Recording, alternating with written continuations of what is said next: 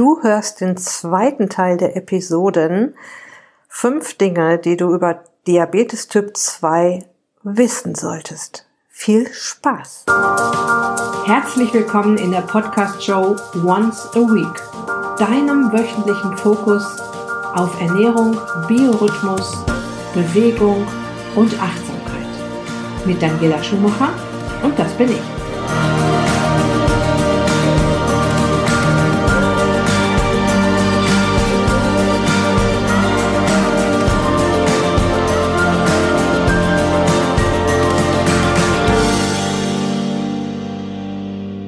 Ja, und an dieser Stelle vielen Dank für eure Nachrichten per E-Mail und SMS. Ähm, es haben sich einige bei mir dafür bedankt, dass ich hier so eine aufrüttelnde, teilweise auch beängstigende Episode rausgebracht habe, wo es halt um diese tückische Krankheit Diabetes Typ 2 geht und ja, genau das wollte ich erreichen. Ich möchte aufrütteln. Ich möchte dafür sorgen, dass mehr Leute wissen, dass das keine harmlose Krankheit ist, dass man sich darum kümmern sollte, dass man sich um seinen Blutzuckerwert kümmern sollte und dass man darauf reagieren sollte und zwar so früh wie möglich. Und deshalb werden wir jetzt in dem zweiten Teil zum einen über Laborwerte sprechen und auch mal das so ein bisschen auseinanderklamüsern. Ich finde, es ist immer eine gute Idee,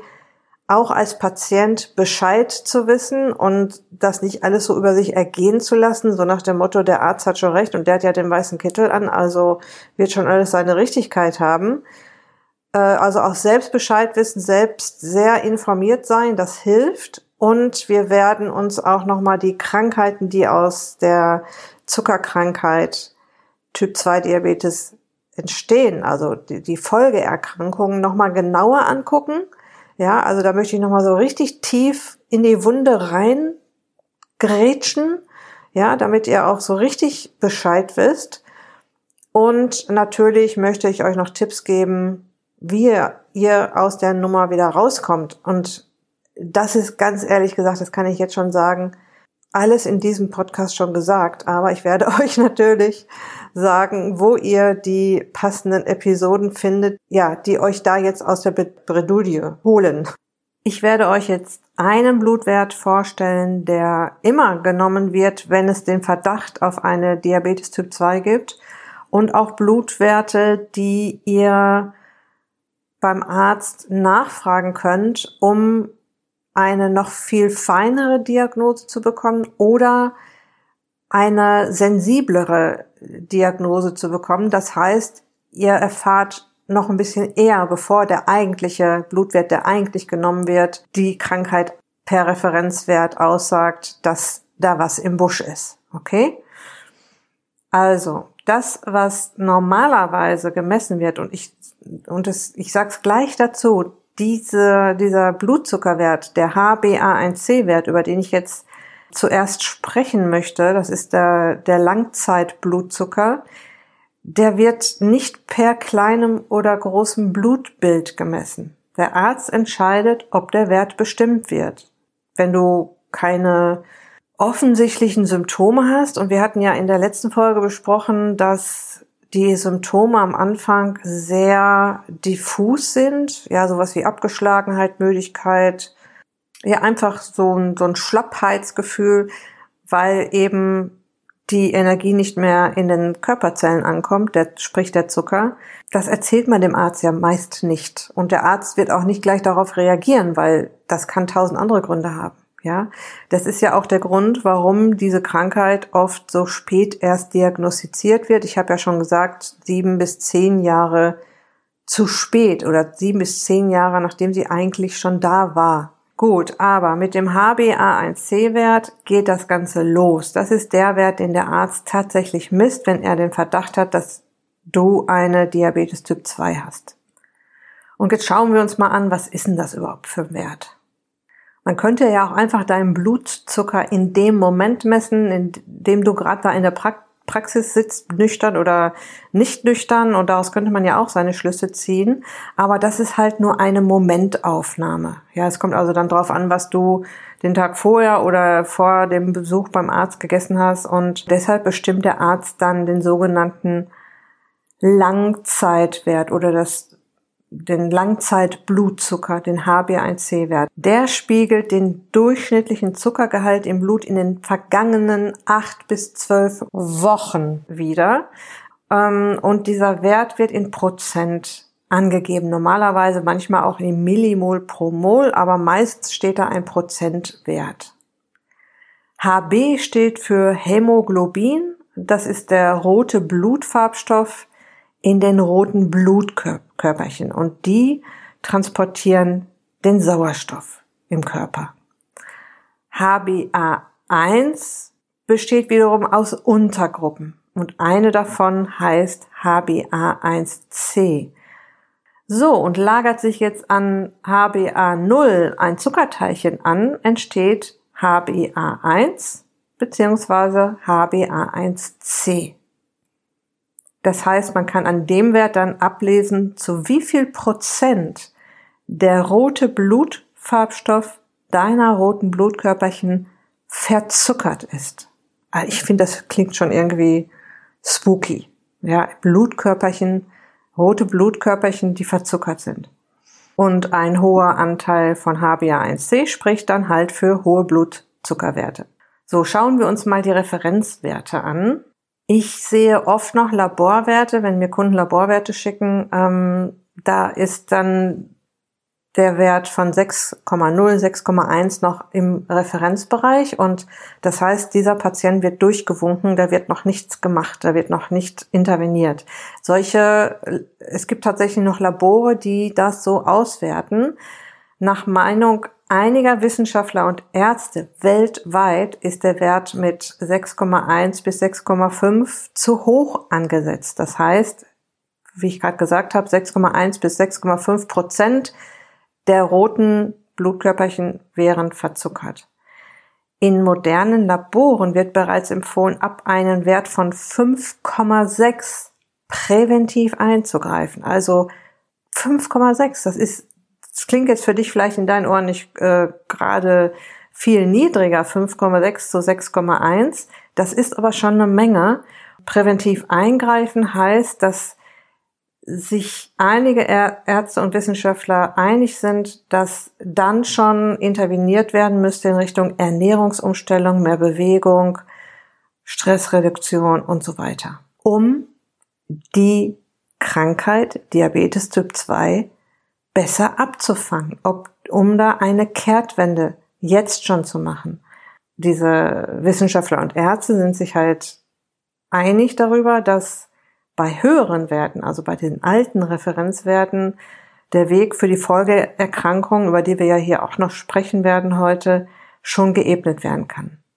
Ich werde hier übrigens schon sehr genau in dieser Episode und äh, sehr viel erklären, und auch verschiedene Blutwerte erklären, aber jetzt nicht alle. Ja, also wenn du da noch, noch tiefer rein möchtest in die Labordiagnostik von Diabetes Typ 2, da gibt es wirklich tolle Berichte, Artikel, auch englischsprachige im Netz, wo du dich da ganz genau erkundigen kannst. Aber das, was du hier hört, heute hörst, ist auch schon sehr ausführlich.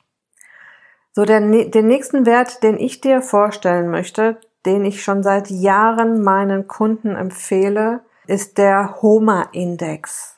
Also ich habe schon oft zu Kunden, wenn die jetzt übergewichtig waren und mir gesagt haben, ich habe keine Diabetes Typ 2, beziehungsweise ich habe es auch noch nie kontrollieren lassen, habe ich gesagt, lass das bitte checken und lass dir auch den HOMA-Index geben. Beim HOMA-Index wird der nüchtern Blutzucker bestimmt und äh, der nüchtern Insulinspiegel und die beiden werden über eine Rechenformel in ein Verhältnis gesetzt. Der Vorteil vom HOMA-Index ist, dass er sehr viel früher und sehr viel sensibler sagt, wo dieser Mensch gerade steht von der Insulinsensitivität her. Und ich erzähle das vielleicht mal an dem Fall von einer Kundin, die ähm, in meinem Coaching war, ich habe ihr gesagt, also sie ist, sie war 35 damals, ich habe ihr gesagt, bitte lass das checken. Und sie wohnt in der Schweiz. Und sie ist zum Arzt gegangen. Damals war der Homa-Index noch ganz unbekannt. Also viele Ärzte wussten, wussten nicht, dass es den gibt und hatten da keine Erfahrung mit, hatten auch keine Lust, den zu messen. Es ist auch nicht gerade unkompliziert. Man muss da, keine Ahnung, das Blut, das abgenommen wird, kühlen. Ich weiß es nicht genau. Die Ärzte haben sich da wirklich sehr gesperrt früher. Es ist, glaube ich, mittlerweile schon besser geworden. Aber meine Kundin hat sich diesen Wert in ihrer Arztpraxis in der Schweiz erkämpft. Sie hat gesagt, sie geht hier nicht eher raus wieder aus der Praxis, bis er zustimmt, dass er diesen Wert nimmt. Und das war so klassisch. Damals galt auch noch ein HbA1c, den ich vorhin erklärt habe, zwischen 6,0 und 6,5 ungefähr. Da bist du noch im grünen Bereich. Und ihr Wert war bei 6,0 oder 6,1, irgendwie so ganz knapp an der Grenze. Das heißt, der Arzt hätte sie durchgewunken. Der hätte gesagt, alles in Ordnung. Keine Zuckerkrankheit, keine Diabetes Typ 2, keine Insulinresistenz. Jetzt hat sie aber auf dem Homa-Wert bestanden, auf den Homa-Index. Der lag bei 3,5. Die Skala geht da von 1 bis 5 und 1 ist in Ordnung und dann geht's schon Richtung Insulinresistenz und sie war so auf dem Weg von der Insulinresistenz zu Typ 2 Diabetes mit 35 Jahren, ja. Also jeder, der sich das jetzt gerade hört hier, der kann sich vielleicht vorstellen, wie motiviert diese Frau war, von ihrem Gewicht runterzukommen, ihre Ernährung umzustellen, sich mehr zu bewegen und so weiter. So, das ist ein sehr klassischer Fall. Und wenn ich in dieser Situation wäre, dass ich jetzt ähm, schon eine Weile übergewichtig wäre, sehr viel Zucker, Kohlenhydratlastig gegessen hätte und eben auch einen gewissen Bauchumfang hätte, vielleicht schon Bluthochdruck und so weiter. Ich und ich wüsste jetzt noch nicht, habe ich jetzt Typ 2 Diabetes, ja oder nein. Ich würde mich nicht allein auf den HbA1c-Wert verlassen. Ich würde das wirklich ganz, ganz genau wissen wollen und würde mir zumindest den HOMA-Index noch geben lassen. Ein weiterer Wert, den man checken lassen könnte, ist der Fettleberindex. Ein Risikomarker für eine Diabetes Typ 2 ist die Fettleber und die eben nicht nur entsteht, wenn jemand viel Alkohol trinkt, sondern auch wenn er viel Zucker isst und das ist die nicht alkoholische Fettleber. Sie entsteht, wenn die Leber viel Zucker, vor allem Fruchtzucker, dem man natürlich in Fertigprodukten viel findet, ein bisschen auch in Obst leider. Es ist ja auch mh, hm, immer ein Tipp von mir, Obst nicht als Mahlzeitenersatz zu nehmen, sondern als gesunden Nachtisch, als gesunde Süßigkeit äh, in den Mahlzeit, in die Mahlzeiten zu integrieren. Und wenn die viel Fruchtzucker äh, umwandeln muss, also sie, sie wandelt es ja tatsächlich dann in Fett um, dann entsteht halt die Fettleber. Fruchtzucker geht den direkten Weg über die Leber auf die Hüften. Da gibt's keinen Umweg, es gibt kein, ich gehe jetzt erst in die Zellen und mache da Energie draus oder ich werde irgendwo gespeichert. Er geht direkt zur Leber und landet auf den Hüften. Das ist evolutionär mal wichtig gewesen, habe ich sicher auch schon in der ein oder anderen Episode hier erklärt. Die nicht alkoholische Fettleber ist übrigens das am weitesten verbreitetste verbreitete, verbreitetste Krankheitsbild der Leber Tendenz steigend. Schätzungen zufolge sind weltweit rund 25 bis 30 Prozent aller Erwachsenen und zunehmend auch übergewichtige Kinder von Fetteinlagerung in der Leber betroffen. Und eine Fettleber steht meist in enger wechselseitiger Beziehung mit Stoffwechselparametern des sogenannten metabolischen Syndroms. Das ist ein vergrößerter Bauchumfang, Bluthochdruck, erhöhte Blutzuckerspiegel und erhöhte Blutfettwerte. Das nennt man diese vier Risikomarker, Bauchumfang, Bluthochdruck, Blutzuckerspiegel, Blutfettwerte ähm, erhöht jeweils, nennt man das metabolische Syndrom oder auch das tödliche Quartett. Beträgt der Fettanteil der Leber mehr als fünf Prozent, spricht man von einer Fettleber, in einem mittel- bis hochgradigen Stadium kann die Verfettung über 60 Prozent betragen. Und natürlich gibt es auch hier wieder jede Menge Folgeerkrankungen, nämlich dann, wenn die Leber aufgrund der unnatürlichen Fettmenge entzündet und entartet. Und die gute Nachricht auch gleich hier wieder, das kannst du wieder in den Griff kriegen. Aber der Fettleberindex ist auch ein guter Marker für die, für, äh, für die Frage, wie tief stecke ich schon drin in der Krankheit Diabetes Typ 2. Ich möchte mal hier mal so kurz am Rande sagen, wir unterhalten uns hier gerade äh, in der letzten Episode und auch in dieser Episode über eine Krankheit, die entsteht, weil wir zu viel Zucker konsumieren. Einen Laborwert möchte ich dir noch vorstellen, das ist der sogenannte C-Peptid-Test und da möchte man vor allem mit rauskriegen, ob die Bauchspeicheldrüse noch gut arbeitet, ob da überhaupt noch genug Insulin hergestellt wird, was auch passieren kann, wenn du schon länger eine Typ 2 hast. Die Bauchspeicheldrüse ackert sich ja zu Tode quasi, um den Blutzucker zu senken. Und ähm, mit dem C-Peptid-Test kann man herausbekommen, wie gut sie das noch schafft. Das C-Peptid ist ein Eiweiß, ist ein Abfallprodukt quasi, das bei der Bildung von Insulinmolekülen entsteht. Und für jedes Insulinmolekül gibt es ein C-Peptid. Und wenn man nachsieht, wie viel C-Peptid im Blut ist, kann man ausrechnen, wie viel Insulin von der Bauchspeicheldrüse gebildet wurde. Du könntest jetzt natürlich sagen, ja, wieso misst man denn dann nicht einfach die Insulinmenge? Weil Insulin eine kürzere Halbwertzeit hat. Das ist die Dauer, bis nur noch die Hälfte einer Stoffmenge verfügbar ist. Also es baut sich einfach sehr viel schneller ab und Insulin wandert in die Zellen und wird von im Blut von Enzymen zersetzt. Also ist zwar Insulin gebildet worden, doch man kann es nicht mehr erfassen, also man kann es nicht mehr so gut messen.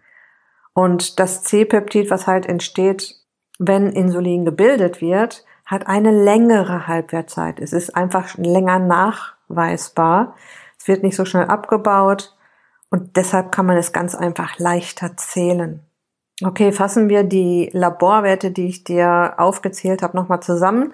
Das, was der Arzt misst, äh, wenn er denkt, dass du eventuell eine Typ 2 haben könntest, ist der sogenannte HbA1c-Wert. Der wird übrigens dann auch regelmäßig gemessen, wenn du krank bist. Der wird dann alle drei Monate gecheckt, inwieweit der sich verändert hat.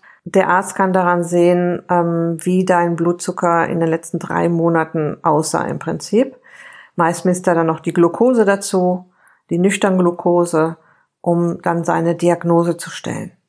Hier habe ich dich darauf hingewiesen, dass die Referenzwerte in moderneren Laboren ab 5,6, 5,7 schon auf eine Insulinresistenz hinweisen und ab da schon empfehlen, Lifestyle, Ernährung und so weiter zu ändern und nicht erst ab 6,0 oder 6,1 oder noch höher. Den zweiten Wert, den ich dir genannt hatte, ist der HOMA-Index. Das ist eben der Wert, der nochmal sehr viel sensibler nachmisst, wo du da gerade stehst mit der Insulinresistenz. Dann der Fettleberindex und der C-Peptid-Test. Aber wenn du alleine nur den HOMA-Index nachmessen lässt, dann bin ich schon ganz glücklich und zufrieden, weil du dann schon sehr viel genauer Bescheid weißt. So, ich möchte nochmal auf die Folgeerkrankungen zu sprechen kommen, die ich in der letzten Episode eher angedeutet habe. Und du sollst natürlich auch so ein bisschen verstehen, wie geht denn das jetzt, dass ich wegen Zucker einen Herzinfarkt bekomme oder einen Schlaganfall, ja? Das passiert halt auf die Dauer. Ne? Das Blut hat eine andere Zuckerkonzentration als normal, ja. Zu viel Zucker im Blut beschädigt die Wände von großen und kleinen und kleinsten Arterien. Das führt dann zu Ablagerungen. Also du musst dir vorstellen, die Arterien innen. Ne? Du musst stell so ein Kabel vor und, und die Wände innen von dem Kabel, die werden rau. Ja. Und jetzt kann es da zu Ablagerungen kommen, was zur Arterienverkalkung besser gesagt Arteriosklerose führt. Ha, wo man immer gesagt hat, das kommt vom Fett, ne, vom Cholesterin. Nee, kommt vom Zucker. So, und jetzt kann das Blut nicht mehr so gut fließen. Ja, es kommt zur Ablagerung. Du musst dir ganz, ganz feine Arterien vorstellen, die sowieso winzig sind. Und dann gibt es da Ablagerung und das Blut kommt da nicht mehr durch. Irgendwann. Damit kommt dann weniger Sauerstoff und Nährstoffe zu den Organen. In den verengten Gefäßen am Herz können sich Gerinnsel bilden. Das Blutgefäß verstopft die Durchblutung der Herzkranzgefäße, diese ganz, ganz feine Gefäße wird schlechter, was dann zum Herzinfarkt führt. Und dasselbe an den Hirngefäßen. Hier führt es dann zum Schlaganfall. Und im Bereich der Beine zur arteriellen Verschlusskrankheit. Es gibt krampfartige Beschwerden und Schmerzen in den Beinen. Vorher hat der Mensch noch ständig kalte Füße und Missempfindungen wie Ameisenlaufen und Taubheit und später stirbt das Gewebe ab und muss gegebenenfalls amputiert werden. Ich habe ja schon in der ersten, in der letzten Episode gesagt, dass es bis zu 40.000 Amputationen pro Jahr in Deutschland wegen Diabetes gibt. Ich selbst kenne tatsächlich Fälle von Menschen, die wegen einer Typ 2 das Bein amputiert bekommen haben. So, wo, wo gibt es noch kleine, feinste Arterien? An den Augen. Eine durch Diabetes verursachte Schädigung der feinen Gefäße im Augenhintergrund bleibt häufig zunächst unbemerkt. Im fortgeschrittenen Stadium können sich Sehstörungen in Form von dunklen Flecken, roten Schleiern, verschwommenes oder unscharfes Sehen bemerkbar machen. Eine Ablösung der Netzhaut kann sich in Symptomen wie Lichtblitze und Russregen zeigen und schließlich sogar zur Erblindung führen. Auch das hatte ich in der letzten Episode gesagt, 2000 Erblindungen im Jahr allein gehen auf das Konto Diabetes Typ 2. Ich erinnere nochmal, wir reden hier über eine Krankheit, die entsteht, weil wir zu viel Zucker essen. Die Nieren können sehr darunter leiden unter dieser, unter diesem hohen Blutzuckerwerten im Blut. Durch den anhaltend hohen Blutzucker verdicken sich auch die Wände der kleinen Blutgefäße in den Nieren, also dasselbe, was in den Herzkranzgefäßen passiert oder in den Sehnerven passiert, passiert auch hier in den Nerven von den Nieren, übrigens auch von vielen anderen Organen noch. Ich zähle jetzt natürlich nicht alle Folgeerkrankungen hier auf. Die Wände verdicken sich und ähm, das Filtersystem wird mit der Zeit löchrig. Kleinste Eiweißmoleküle können jetzt durch den Filter schlüpfen und gehen so dem Stoffwechsel verloren. Es kommt zu einem Eiweißverlust. Und im fortgeschrittenen Stadion, und erinnere dich, in der letzten Episode hatte ich von ständigem Durst gesprochen, also ein, ein sehr starkes Durstgefühl und ständigem Trinken, kommt es zur Störung des Wasser- und Salzhaushaltes und der Blutdruck steigt an. Unbehandelt kann es in wenigen Jahren zum völligen Nierenversagen kommen, so der Betroffene ab diesem Zeitpunkt eine künstliche Blutwäsche benötigt. Wow. Noch eine Folgeerkrankung möchte ich erwähnen. Das ist die Erkrankung der Geschlechtsorgane, Sexualstörungen, Harnwegs- und Genitalinfektionen. Und auch hier kann Diabetes eine Rolle spielen. Sowohl die diabetesbedingten Durchblutungsstörungen, die wir jetzt schon auf mehrere Körperteile, Organe besprochen haben, als auch die Schädigung der Nervenfasern können bei Frauen und Männern zu Sexualstörungen führen. Während bei Männern die Erektionsfähigkeit nachlässt, kann es bei Frauen zu Empfindungsstörungen und trockener Vaginalschleimhaut kommen. Auch Infektion der Harnwege und der Genitalregion sind eine häufige Komplikation bei Typ-2-Diabetikern, insbesondere bei Frauen. Okay, jetzt aber mal fertig hier mit Folgeerkrankungen. Es ist dramatisch, es ist schlimm, es ist ähm, aufrüttelnd, es ist auch für mich, wenn ich sowas nochmal, ne, ich, es ist halt das eine, dass ich das alles weiß und das andere ist, dass ich das auch nochmal alles nachrecherchiere, was ich hier erzähle ich bin da immer echt baff, was da, was ich darüber lese, über diese Krankheit. Und ich kann natürlich jetzt in zwei solchen Podcast-Episoden ähm, nur erstmal das rüberbringen, was ganz wichtig ist und was erstmal hilft und was erstmal aufrüttelt und hoffentlich dich da draußen, wenn du denkst, dass du in Gefahr bist, diese Krankheit zu bekommen, dich darum kümmerst. Ja, darum geht es mir. Und jetzt kommen wir zu der erfreulichen Nachricht, dass das alles umkehrbar ist. Lass dir bitte von niemandem erzählen, dass das jetzt für immer deine Krankheit ist, dass du aus der Nummer nicht mehr rauskommst, dass du jetzt für immer Medikamente nehmen musst und dass du jetzt ein Typ 2 Diabetiker bist für den Rest deines Lebens. Ich kann dir versichern, ich habe schon genug Kunden gehabt, die das komplett umgedreht haben und zwar in relativ kurzer Zeit. Und das funktioniert mit einer anderen Ernährung, mit mehr Bewegung, mit Stressreduktion, mit dem ganzen Programm, mit all dem, worum es hier in diesem Podcast geht. Ja, es geht hier um das Thema Gesundheit und Abnehmen. Ich mache ganz viel Richtung Abnehmen, weil das so der Hauptschmerzpunkt der Menschen ist, wenn die zu mir kommen. Aber wenn ich mir dann so einen Check-up-Bogen durchgucke, was da schon alles im Argen liegt, teilweise, nicht bei jedem natürlich, dann geht es auch immer um die Gesundheit. Ich glaube, ich werde die nächsten Episoden mal so Richtung Gesundheit steuern, weil es hängt natürlich auch alles miteinander zusammen. Bist du, Quatsch, andersrum, ernährst du dich gesund, bewegst du dich, kümmerst du dich um dich, bist du achtsam mit dir? Kümmerst du dich um deinen Biorhythmus? Sorgst du dafür, dass du auch mal Pausen hast? Dann nimmst du nicht nur ab davon, sondern du bist, wirst ja auch dadurch gesünder. Ja, du tust ja was für deine Gesundheit und gegen eine Diabetes Typ 2. Ja, das eine schließt das andere ein.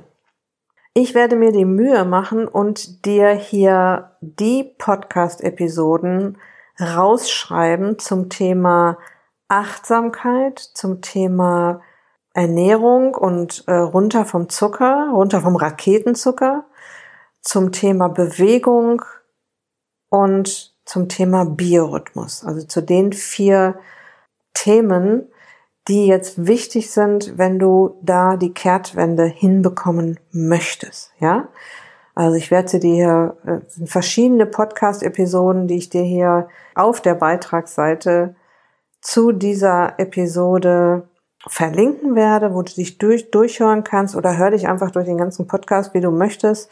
Aber wenn du dich jetzt nicht durch, äh, ich glaube, 96 oder 97 Folgen hören möchtest, schnapp dir meine Empfehlung, die jetzt genau auf dieses Thema passen und hör die eine nach dem anderen an und ja, versuche Schritt für Schritt und es reichen wirklich kleine Schritte in die Veränderung zu kommen. Das ist wichtig. Es ist eine wahnsinnig folgenreiche Krankheit, vor der ich jeden Menschen bewahren möchte. Das war's für diese Episoden.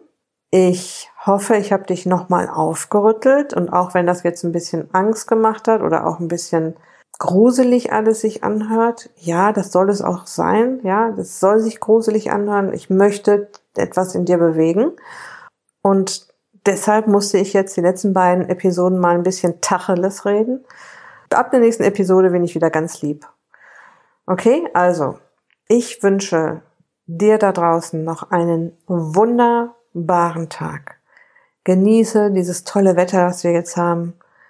Bleib gesund, pass auf dich auf, kümmere dich um dich. Dein Personal Coach für die Themen Gesundheit und Abnehmen, Daniela. Noch ein kleiner Hinweis, du findest auf meiner Website mehrere kostenlose Angebote, die dir auch helfen können, die Kehrtwende zu schaffen. Es gibt einmal einen Einkaufsguide, der den Namen hat, alles was schmeckt und beim Abnehmen hilft. Es gibt eine kostenlose Anleitung, Naschen trotzdem nicht zunehmen. Ich verrate dir fünf Tricks, die mein, bei meinen Kunden bestens funktionieren. Und es gibt ein ähm, Spiel zum Ausschneiden, gesund, schlank und fit trotz Homeoffice und Kinderbetreuung. Ich denke mal, da ist für jeden was dabei. Ja, also einfach auf die meine Website gehen, daniela-schumacher.de auf der Startseite ungefähr in der Mitte findest du diese drei kostenlosen Angebote. Das kannst du dir mal in Ruhe angucken, was das so ist. Das habe ich auch so ein bisschen beschrieben. und dir dann kostenfrei runterladen. So, das war's aber jetzt wirklich für heute. Liebe Grüße und bis bald und tschüss.